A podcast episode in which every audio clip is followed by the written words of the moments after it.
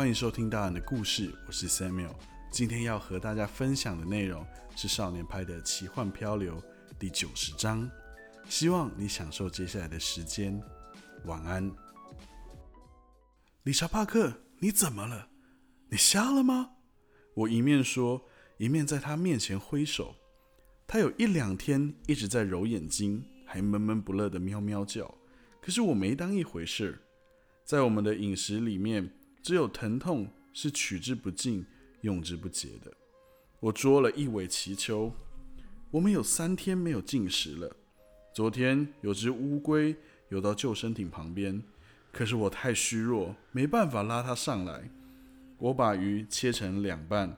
理查·帕克看着我这边。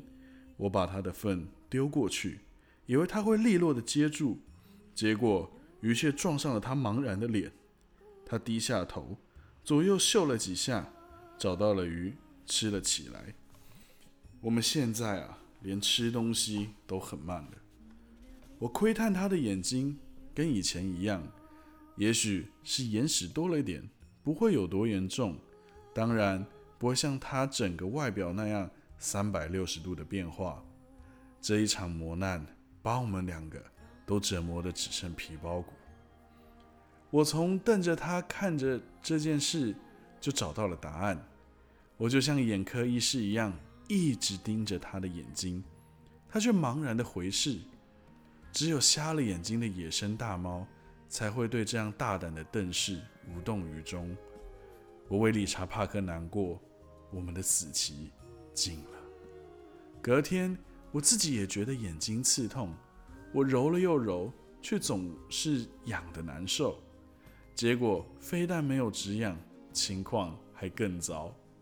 和理查·巴克不同的是，我的眼睛开始渗出脓液，然后出现黑影。我可能瞎了。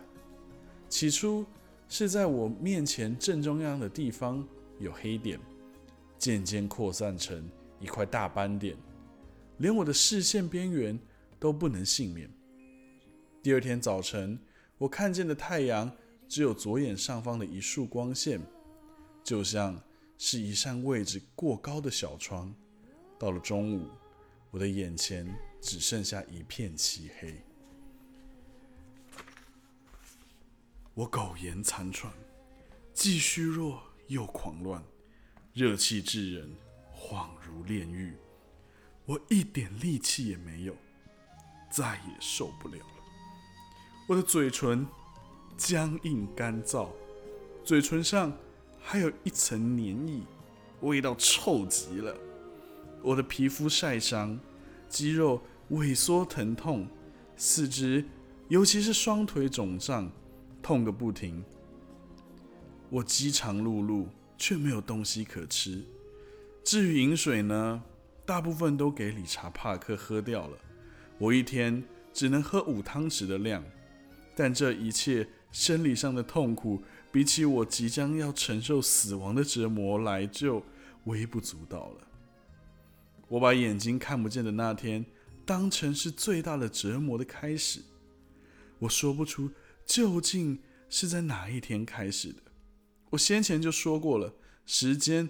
对我已经是完全不相干的东西，一定是第一百天到第两百天之间的什么时候开始的？从那时起，我就已经不确定，我再也见不到第二天的日出了。等到第二天清晨，我不再对死亡心怀畏惧，一心一意只想求死。我难过的发现，再也照顾不了理查·帕克。我这个动物管理员失职了，看着他一步步走向鬼门关，我比看着自己垂垂待毙还要难过。但油尽灯枯的我实在是爱莫能助了。自然沉沦的很快，我感觉到致命的虚弱悄悄占据了我的身体，我活不过下午了。为了让自己死得舒服些。我决定多少疏解一下我已忍受太久的干咳。我能喝多少就喝了多少水。要是死前还能吃点东西就好了。但看来这小小的心愿也难以实现。我靠着中央防水布卷起来的边缘，闭上眼睛，等着自己呼出最后一口气，喃喃地说：“再见了，理查·帕克。对不起，辜负了你。我已经尽力了。永别了，亲爱的爸爸，亲爱的妈妈，亲爱的拉维，我我来了。”你你们的爱子，好弟弟，来见你们了。我无时无刻不想你们。等到我们见面，那会是我这辈子最快乐的时光。现在一切就看上帝了。上帝就是爱，而且我爱上帝。我听见一个声音说：“有人在吗？”一个人孤零零的在死亡的黑暗之中载浮载沉，却听见了声音，那真是叫人惊骇。那声音没有形状，没有颜色，怪异极了。眼睛瞎了，连听力都会受影响。那声音又一次说：“有人在吗？”我认为我是疯了。可悲是可悲，却是事实。凄惨是很欢喜，很喜欢同伴的，所以疯狂招之即来。有人吗？那声音又问，毫不气馁。我从神志不清到回过神来的速度惊人。那个声音有音色，沉重、疲倦、沙哑，不管是什么，我决定陪他玩玩。当然有人，我回答：“这里一直有人，不然的话，刚才的问题是谁问的？”哦，我是说有没有别人？你说别人是什么意思？你知道这里是哪里吗？要是你对这一个幻想不满意，尽管换一个。反正多的是幻想可以挑。嗯，幻想，幻想，香，香，香蕉。嗯，现在来根香蕉，可有多美呀！原来这里没有别人啊。嘘，我正梦到香蕉。你有吗？可不可以给我来一块？求求你，一小块就好。我饿死了。我没有一小块，我有的是一整串，一整串。哦，拜托拜托，分我一点好不好？我那个声音，就算是海风还是海浪的呼啸也罢，反正消失了。饱满，沉重，芬芳。我继续说，把树干都压弯了，每一棵树都结实累累，一棵树上起码有三百个。沉默，那声音又来了。我们来谈谈吃的吧，真是个好主意。如果你要什么就可以有什么，那你要吃什么东西？问得好。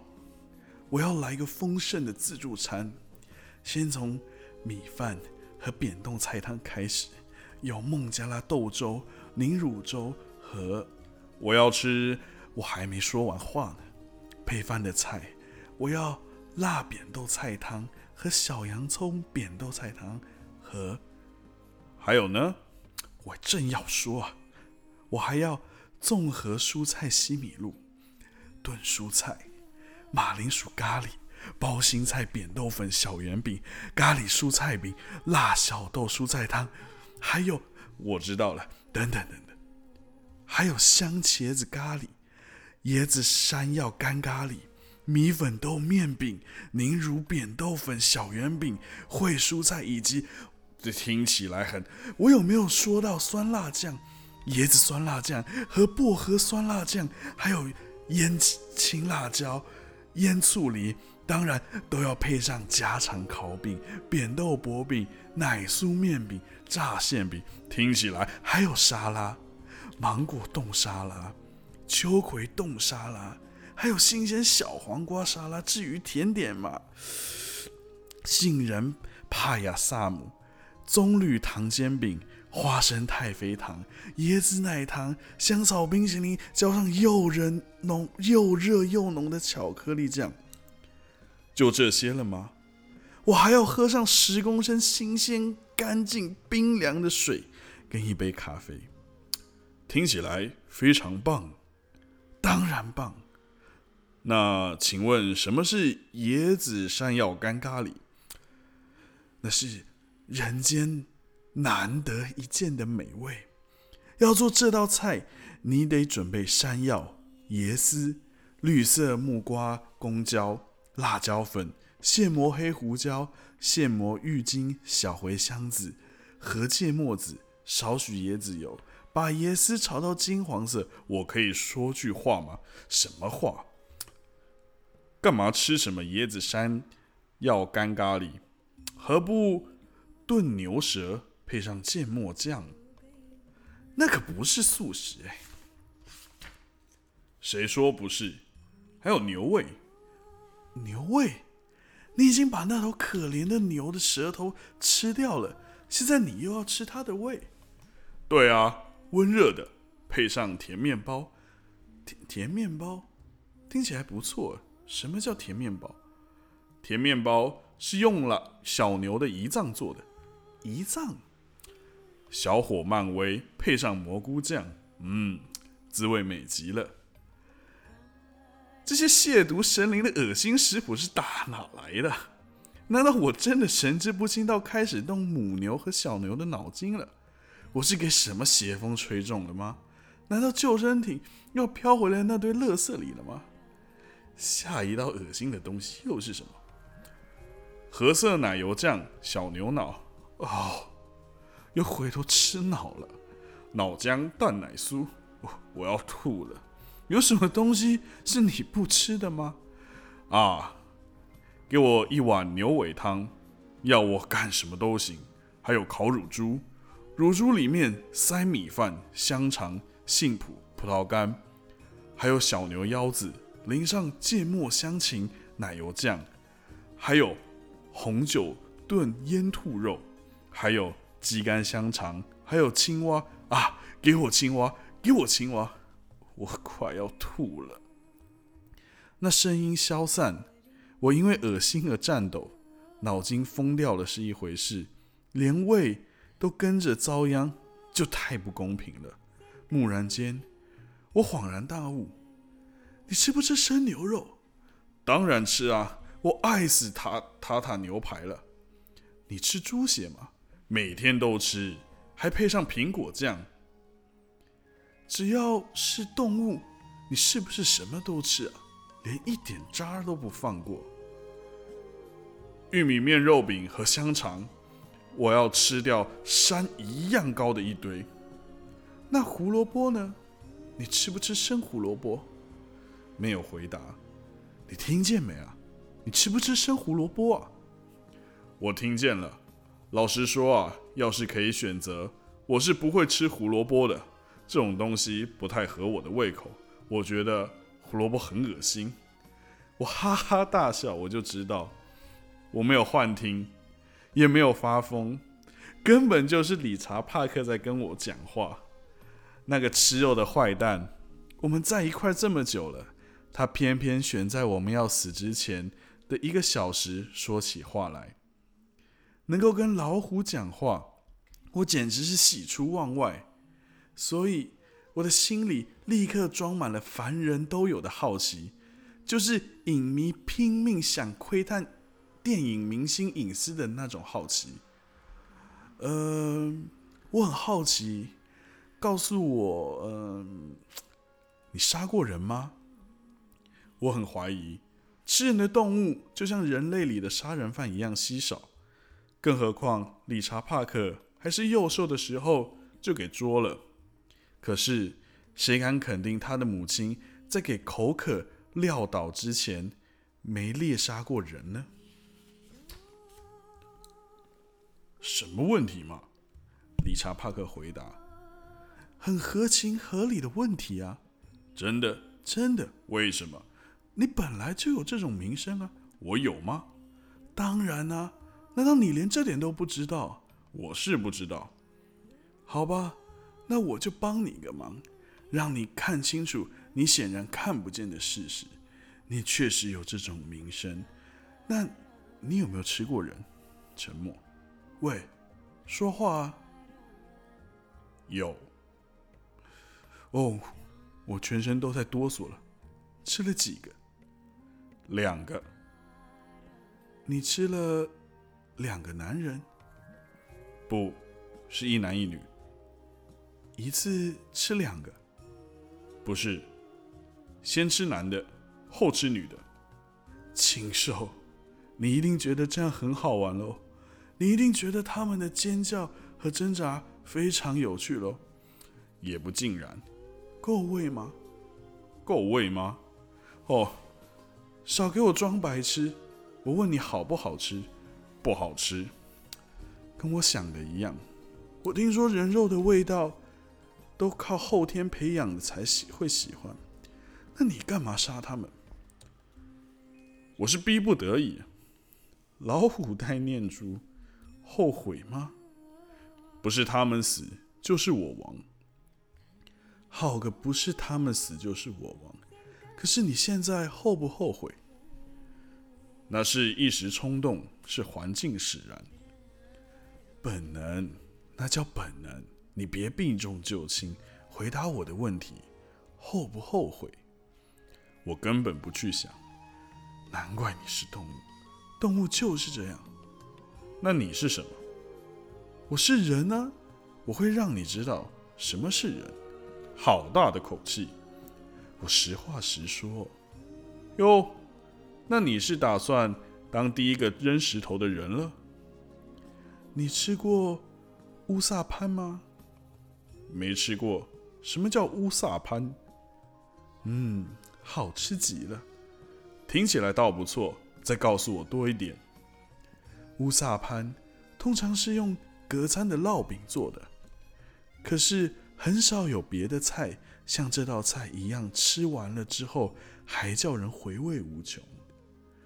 嗯，我可以想象的出来。我睡着了，或许应该说是陷入了垂死的抑郁。可是有什么一直在为我担忧？我说不出来是什么。不管那是什么，他都在打扰我，不让我死去。我又回过神来，我知道一直打扰我的是什么。请问怎样？理查·帕克的声音很虚弱。你讲话为什么有口音？我才没有口音，有口音的是你。不是我，是你每次都把“之”念成了“猪”。我才没有念猪，我念的是汁，你才像嘴里含着弹珠讲话的，你有印度口音。你讲话就好像舌头是锯子，在嘴里锯木头一样，你有法国口音，实在太离谱了。理查·帕克是在孟加拉出生，塔米纳度长大的，讲话怎么会带着法国口音呢？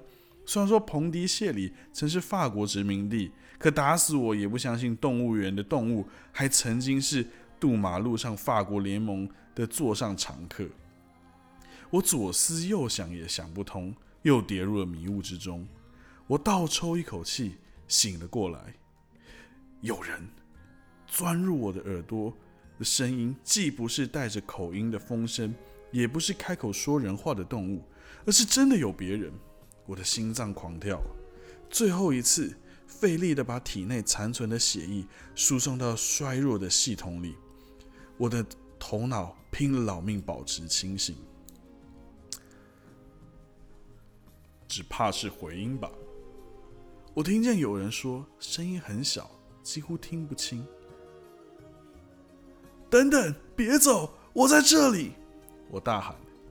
海上的回音，不是我。唉，但愿这一切赶快结束。朋友，我越来越不行了，别走，别走！我几乎听不见他了。我尖叫出来，他也尖叫。太折磨人了，我会疯掉。我忽然灵光一闪，我的名字！我用最后一丝力气大吼。是皮星莫利多帕提尔。如果真是回音，就不会有人报上名字。你听见了吗？我是皮星莫利多帕提尔，大家都叫我拍。什么？有人在吗？有有，这里有个人。什么？我是在做梦吗？你有没有吃的东西？什么都好，我一点吃的都没有了。我饿了好几天。一定得吃点什么才行，你能不能分我一点？求求你，求求你！可是我也是什么都没有。我沮丧的回答：“我自己也饿了好几天了，我还以为你会有什么吃的呢。你有水吗？我的水也不够了。”没有，你真的什么东西都没有吗？一点也没有吗？什么也没有。一阵沉默，自然的沉默。你在哪里？我问道。我在这里。他疲惫的回答。这这里是哪里？我我看不见你。你怎么会看不见我？我眼睛瞎了。什么？他惊呼道。我眼睛瞎了，除了一片黑之外，什么也看不见。不管眨几次眼睛都没用。要是我的皮肤还没有麻痹到家的话，那我已经瞎了两天。我的皮肤也只能分辨是白天还是晚上。我听见悲痛的哭声。怎么了？怎么回事，朋友？我问他，他仍哭个不停。请，请你跟我说话。究竟是怎么回事？我瞎了，既没东西吃，也没有水喝。可是我们还有彼此啊，这这可是很珍贵的。所以，我亲爱的兄弟，究竟是怎么回事？我我也瞎掉了。什么？我我也是，不管眨几次眼都没用。他又哭了起来，我哑口无言。我竟然在太平洋上遇见了另一艘救生艇，而且艇上还有另一个瞎子。你你是怎么瞎的？我喃喃的说道。原原因大概跟你一样，卫生差又没进食，身体的忍耐极限已经超过了。我们两人都崩溃了，他大声的哭嚎。我抽抽搭搭的啜泣，太惨了，真的太惨了。我跟你说个故事吧。过了一会儿之后，我说：“说说故事。”对，故事又又不能吃饱，我饿死了。我说的是吃的故事。纸上谈兵有什么用？想找到食物，就得到有食物的地方。倒也说的是，沉默，饥饿的沉默。你还在吗？他问道。在。你呢？我也在。我听见船桨深入水里的划水声，我伸手去摸从木筏残骸上解下来的桨，好重。我用两手摸索，找到了最近的桨架，把桨架好，拉着桨柄。我没有力气，只是尽力的划。把你的故事说来听听吧，他喘气着说。很久很久以前，有一根香蕉，它一直长，一直长，后来长得又大又黄又香，就倒到了地上，让一个人发现，吃掉了。他不划船。好美的故事，谢谢，我都要掉眼泪了。我还没说完呢，请继续。香蕉掉到了地上，让一个人给发现吃掉了。吃完了之后，那个人觉得好多了。哦，太感人了！他惊呼道：“谢谢。”短短停顿了一下。你该不会有香蕉吧？没有，我让一只红毛猩猩给分了心。一只什么？哎，说来话长。有牙膏吗？没有。抹在鱼上面，滋味美极了。有烟吗？早吃完了。你把烟给吃了。我还留着绿嘴，你要的话可以给你。绿嘴，没有烟草，我要绿嘴干什么？你怎么连香烟都吃？不然怎么办？我又不抽烟。你应该把香烟留下来，换东西的。换东西？跟谁换？跟我。我的好兄弟，那个时候。我可是一个人在太平洋的中央漂流啊！那又怎样？那又怎样？你觉得在太平洋的中央碰见别人，然后用香烟换东西的机会有多高？看事情总要往远处看啊，笨蛋！现在你不就什么都没得换了吗？就算我有东西换，我能换什么？你有什么东西是我想要的？我有一只靴子。他说：“一只靴子，对，上好的皮靴。我现在坐在救生艇上，在太平洋漂流，我要靴子干嘛？难不成我还有闲情逸致去践行吗？你可以吃啊，吃靴子，亏你怎么想得出来？你不是连香烟都吃，那为什么不能吃靴子？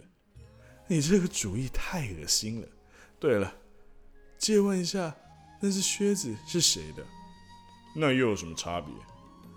我真是败给你了，靴子。